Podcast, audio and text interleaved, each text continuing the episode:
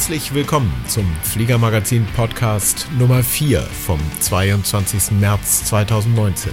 Ich bin Thomas Borchert, Chefredakteur des Fliegermagazins. Dieser Podcast wird präsentiert von Lightspeed Aviation, dem führenden Unternehmen für tragbare ANR-Technologie für Piloten. Lightspeeds herausragende Luftfahrt-Headsets wie das Zulu und das Sierra sind bekannt für außergewöhnliche Geräuschdämpfung, Tragekomfort und Qualität. Besuchen Sie Lightspeed auf der Aero Friedrichshafen auf dem Stand A6 007 und erleben Sie den Lightspeed-Unterschied. Legendärer Komfort, bewährte Langlebigkeit, robuste Eleganz. Oder besuchen Sie die Website unter www.lightspeedaviation.com. Ich habe heute Dr. Michael Erb zu Gast, äh, der Geschäftsführer der Oper Germany. Hallo Michael. Hallo Thomas, freue mich. Wir sind jetzt drei Wochen genau vor der Aero. Was sind denn die großen Themen, die den Verband, die Interessenvertretung AOPA äh, derzeit bewegen? Das sind natürlich äh, immer auch die Themen, die unsere Mitglieder bewegen. Da geht es halt sehr viel darum, äh, das europäische Regelwerk jetzt hier auch auf deutscher Ebene zu übernehmen und die Vereinfachungen, die es jetzt gibt, auch gut umzusetzen. Da gibt es äh, das Thema der Digitalisierung, das sich auch die EASA auf die Fahnen geschrieben hat, dass es hier sehr viele neue Möglichkeiten gibt. Elektronik im Cockpit einzusetzen, ob es jetzt bei Tablets ist oder bei festen Installationen. Natürlich wollen wir uns auch gerne anschauen, was es Neues gibt beim Elektrofliegen. Da ist unsere Erwartungshaltung natürlich eine sehr große. Und ähm, das sind so in groben Zügen die Highlights, die wir dort erwarten. Ist für euch die Aero eine, eine, Messe, wo ihr neue Mitglieder gewinnt oder wo ihr mit den bestehenden Mitgliedern redet und so ein bisschen den Puls der Zeit fühlt, was die bewegt? Ja, beides. Ähm, ich denke, es ist halt für uns ganz wichtig als eine Organisation, die davon lebt, dass sich hier freiwillige Mitglieder anschließen, dass wir herausfinden, äh, was unsere Mitglieder bewegt, dass wir einfach da sind, um mit ihnen zu sprechen, äh, zu hören, wo der Schuh drückt, was gut funktioniert, was weniger gut funktioniert. Natürlich müssen wir immer wieder neue Mitglieder werben, weil naturgemäß auch ältere Mitglieder bei uns ausscheiden. Und äh, wir freuen uns natürlich dann auch, wenn wir unterm Strich positiv abschneiden. Es ist in den letzten Jahren gelungen, dass wir ein, ein leichtes Wachstum mit ein, zwei Prozent der Mitglieder hatten. Und da ist natürlich dann auch die Aero ein ganz wichtiger Faktor für uns, dass wir einfach hier mit bestehenden Mitgliedern reden können und halt auch neue Piloten, die noch nicht bei uns sind, auf uns aufmerksam machen können. Wie viele Mitglieder habt ihr denn in Deutschland? Wir haben circa 4600 Mitglieder, die uns namentlich bekannt sind. Äh, wenn wir noch mitzählen, wir haben eine ganze Reihe von Luftsportvereinen, die sich bei uns auch angeschlossen haben. Das sind ungefähr 90.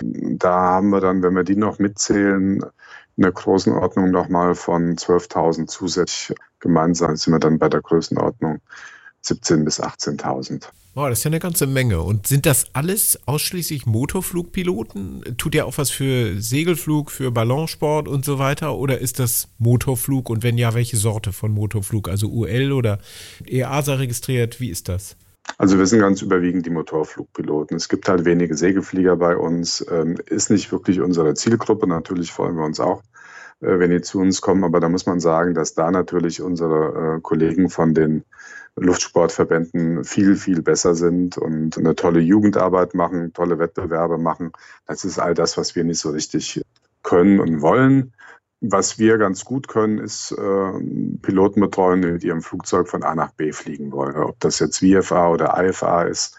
Äh, wir haben eine ganze Reihe von auch großen Unternehmen mit Werksflugabteilungen, die bei uns Mitglieder sind. Auch eine Vielzahl von äh, kleinen Unternehmen, kleine mittelständische Unternehmen, die Lufttaxiflüge machen, die Aerial Work machen. Das ist so um, unsere eigentliche Klientel. Auch einige ULer sind bei uns. Viele haben natürlich auch heutzutage ein PPL und eine Sportpilotenlizenz, sodass dass es da so einen fließenden Übergang gibt. Aber ansonsten haben wir halt hier auch einen sehr engen Draht zum Deutschen Ultraleichtflugverband. Deren Präsident ist bei uns Mitglied, der Joe Konrad. Und ich bin auch als Beirat beim DULF mit dabei. Also da wollen wir uns jetzt nicht gegenseitig das Wasser abgraben, sondern uns halt äh, bei unserer Arbeit unterstützen, wechselseitig. Nun verästelt ihr euch ja nach unten nicht ganz so fein wie andere Interessenvertretungen. Also es gibt keine Landesverbände der AOPA oder irgend sowas in der Art.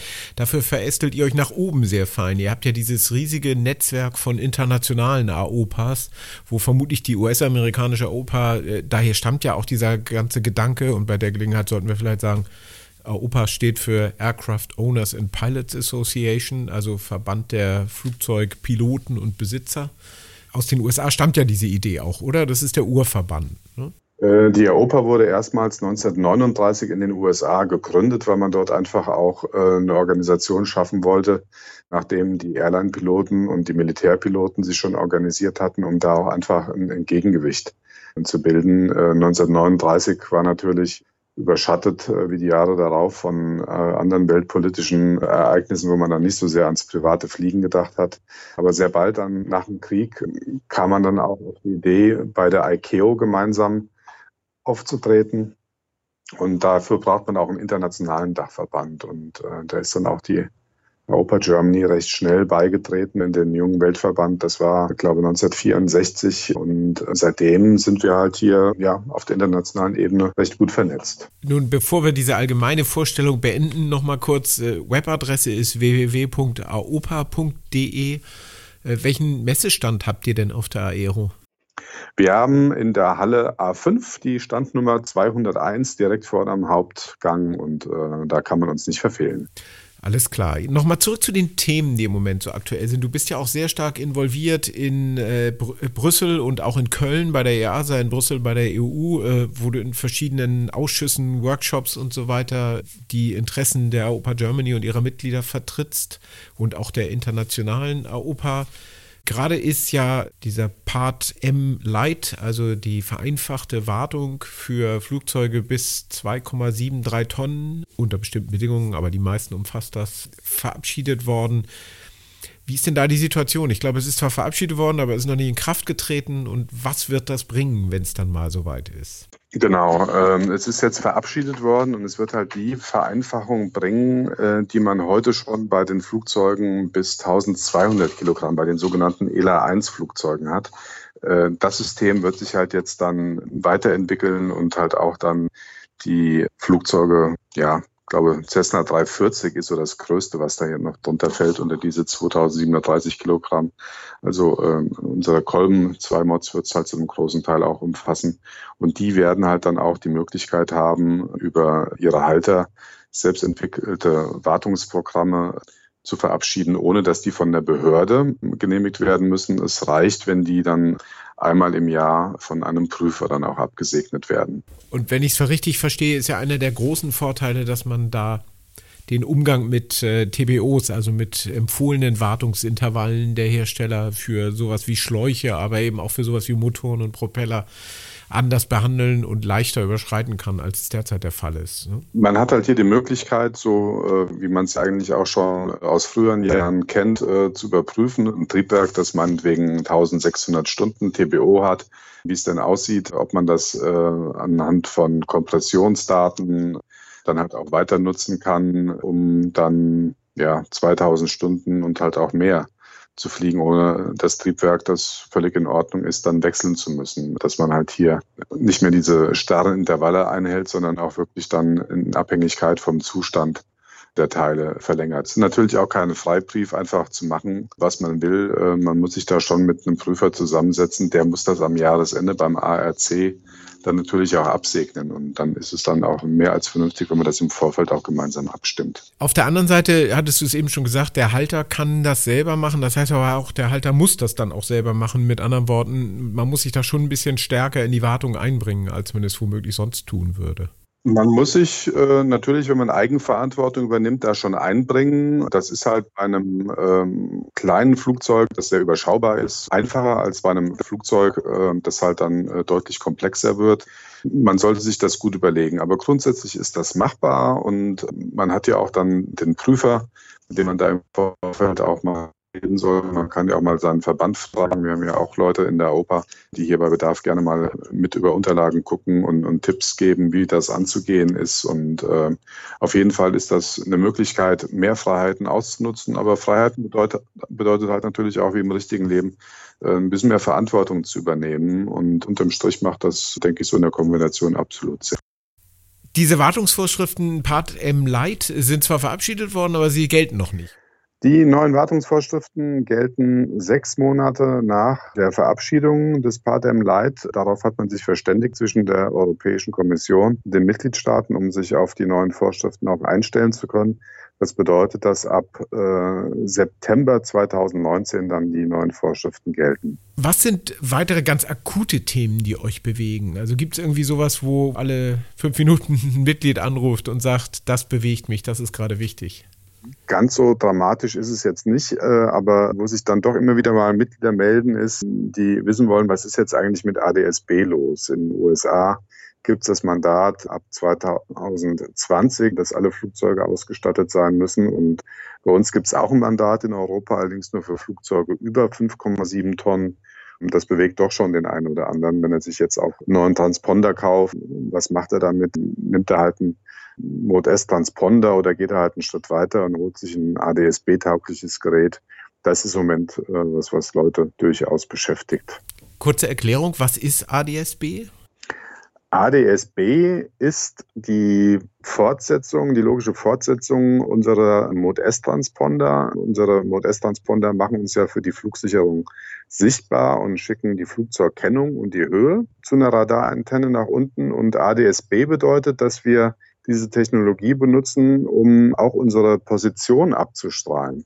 Das können andere Flugzeuge genauso wie die Flugsicherung empfangen und äh, man kann dann auf einem kleinen Display ein Luftlagebild haben. Und das ist natürlich eine recht positive Sache, wenn es darum geht, anderen Flugzeugen auszuweichen, wenn man eben nicht nach IFA unterwegs ist und sich selbst von anderen Flugzeugen separieren muss. Hat den Nachteil, es kostet natürlich auch zusätzlich Geld, aber wenn man jetzt eine neue Box kauft, äh, ist der Aufpreis gar nicht mehr so erheblich, weil es dann eigentlich nur darum geht, dass man hier eine kleine Schnittstelle haben muss. Da machen wir ein kleines bisschen Eigenwerbung für uns beide rein. Auf der Aero am Donnerstag um 13 Uhr wird es im Foyer Osten eine Podiumsdiskussion vom Fliegermagazin geben, bei der du dann auch einer der Diskutanten bist, wo wir genau über dieses Thema reden, über Kollisionswarner und die technischen Möglichkeiten, die es da gibt. Und da ist ADSB sicherlich eine davon.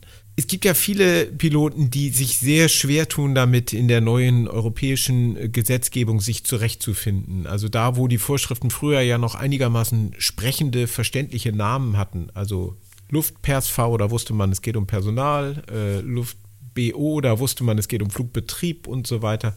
Heutzutage heißt das EU-Verordnung 1178-2013 oder irgendwie sowas in der Art und dann ist die auch noch ergänzt und verbessert und äh, ersetzt durch alle möglichen anderen EU-Vorschriften und so weiter.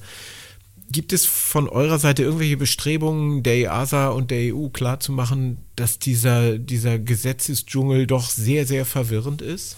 Das haben wir schon klar gemacht und ich denke, das ist auch schon angekommen. Nur die Frage ist, was man da jetzt machen kann. An dem juristischen Regelwerk der EU an sich wird man nichts ändern können. Da ist es halt nicht so wie bei uns, dass man da bestehende Gesetze nach und nach korrigiert hat.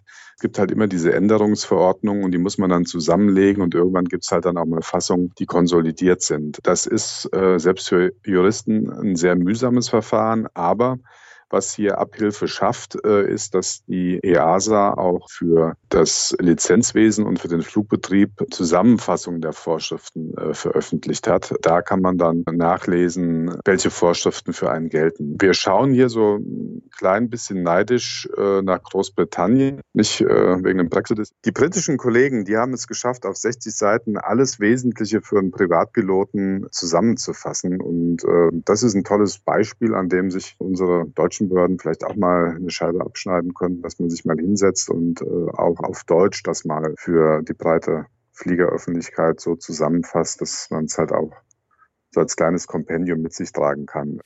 Die EASA hat das, glaube ich, immer als Consolidated Version und jetzt der neue Begriff, der sich gerade so ein bisschen durchsetzt, ist, glaube ich, Easy Access Rules, also äh, äh, leichter Zugang zu den Regeln. Da sind dann so diese konsolidierten Fassungen, die alle Änderungen beinhalten. Glaube ich aber auch vorrangig auf Englisch, oder? Das ist so. Jetzt hattest du eben schon das Stichwort Brexit genannt. Ähm, wir sind jetzt, während wir das hier aufnehmen, neun Tage davor, wenn es denn tatsächlich am 29. März soweit sein sollte. Sieht ja nicht unbedingt so aus. Ähm, zur Aero haben wir ihn vielleicht, vielleicht haben wir ihn nicht. Was die Luftfahrt angeht, ist es auch aus eurer Sicht so, dass man eigentlich nichts weiß, selbst so kurz vorher, oder?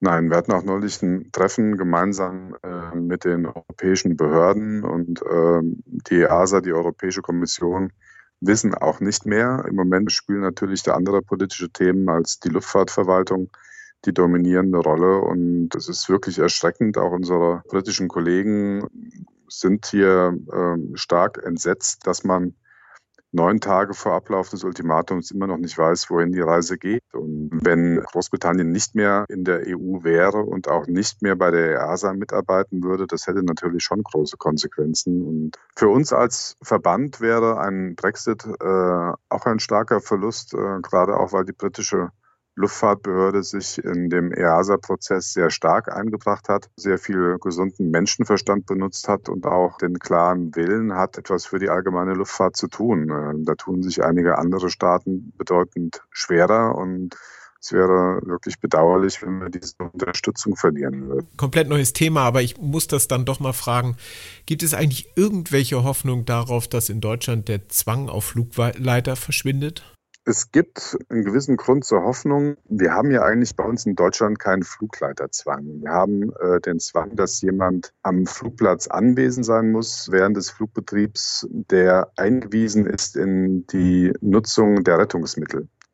Und das ist dann halt üblicherweise der Flugleiter aus der Sicht des Flugplatzes. Und hier haben wir bei der ICAO in Montreal nach schlappen 15 Jahren Einsatz erreichen können, dass die Forderung der ICAO nach Personal, das anwesend sein muss, um Lösch- und Rettungsdienst anzubieten, für alle nicht kommerziellen Flüge gestrichen werden soll. Und wenn das soweit durch ist, dann hoffen wir, dass sich unsere Behörden dem auch anschließen und von einer NFL, die ist, glaube aus den 80er Jahren noch dann mal Abstand nehmen und ähm, das umschreiben und dann die Flugplatzhalter von der Verpflichtung immer äh, mit Löschmitteln bereitzustehen, wenn ein kleines Flugzeug fliegt, dann äh, Abstand zu nehmen. Das wäre ein großer Schritt nach vorne, um unsere Infrastruktur dann auch mit weniger Aufwand betreiben zu können. Da wäre ja im Grunde der Hauptvorteil, dass dann eben die Öffnungszeiten eines Flugplatzes nicht mehr notwendig daran gebunden wären, ob da jemand sitzt. Und zum anderen eben, dass man in den sehr verkehrsarmen Zeiten zumindest, äh, wenn nicht sogar grundsätzlich, auf jemanden verzichten kann, der da sitzt und womöglich Geld kostet. Absolut. Und äh, das wären deutlich mehr Freiheiten, als wir sie heute haben. Und Unsere österreichischen Kollegen haben uns gerade gemeldet, dass bei ihnen die Betriebsleiterpflicht, wie es dort heißt, gekippt worden ist. Also ähm, da kann man auch mal schauen, wie es die Nachbarn gemacht haben und überlegen, ob wir das vielleicht nicht mal ähnlich machen sollten. In Ländern wie Dänemark und Frankreich oder Schweden oder so ist das ja ohnehin völlig normal und in den USA sowieso. Das ist eine ungebrochene Tradition, das ist eine Selbstverständlichkeit. In Dänemark kann man auch landen auf äh, jeder beliebigen Wiese, wenn es denn der Wiesen Eigentümer erlaubt. Da sind wir natürlich hier in, in Deutschland ziemlich weit weg. Wir wollen auch gar nicht auf jede Wiese, aber äh, auf die Gelände, die wir hier haben als äh, Flugplätze, Sonderlandeplätze, sind doch einige, wenn man mal auf der Karte guckt. Also wenn wir die dann auch nutzen könnten, zum Beispiel einen kleinen Sonderlandeplatz, der von einem Luftsportverein betrieben wird, unter der Woche, wenn dort eigentlich niemand ist, das wäre schon ein großer Fortschritt. Absolut, ja. Ähm, noch ein anderes Thema rund um Flugplätze hat ja in letzter Zeit relativ viel Aufregung verursacht, nämlich die neuen Regeln der EU für AFIS-Betrieb. ich versuche es mal zusammenzufassen und du korrigierst mich, wenn ich Quatsch erzähle. Mhm. Der Wunsch war, glaube ich, äh, aus den skandinavischen Ländern zu sagen, wir möchten kommerziellen Luftverkehr, der nur ganz selten stattfindet, auch an Flugplätzen machen können, ohne dass da ein Tower mit einem Lotsen äh, eingerichtet werden muss. Genau. Und das Ergebnis war dann, dann erfinden wir etwas, das nennt sich Aerodrome Flight Information Service, AFIS. Mhm. Und das ist ein auf bestimmte Weise zertifizierter Mensch, der dort sitzt und eben aufpasst, wenn dort kommerzieller Flugverkehr ganz selten mal landet. Genau. Und in Deutschland ist es dann so, dass ein, definiert wurde, dass an Flugplätzen, an denen überhaupt IFA-Verkehr stattfindet, auch privater, nicht kommerzieller, dass dort jemand sitzen muss, der diese AFIS-Qualifikation hat, wobei die damals, glaube ich, noch anders definiert war, als sie heute definiert ist. Ist das so richtig? Genau. Das ist so richtig. Und daraus entsteht halt das Problem, dass wir jetzt in Deutschland auf einmal an Flugplätzen, die überhaupt IFA-Betrieb machen, auch privat, eine EU-EASA definierte AFIS-Zertifizierung vornehmen müssen und die Mitarbeiter, die dort dann tätig sind, diese AFIS-Zertifizierung haben müssen. Und das ist offenbar sehr viel teurer und, und aufwendiger als vorher. Das ist so. Leider hat man hier in Deutschland nicht von der Möglichkeit Gebrauch gemacht, was die EU durchaus vorgesehen hat, auf einem niedrigeren Standard IFA anzubieten. Das ist das sogenannte Unicom-Konzept. Und äh, da kann dann jeder Staat das Ganze so ausgestalten, wie er es gerne mag. Man hätte auch das Konzept, das wir hier bislang in Deutschland hatten, einfach eins zu eins fortführen können.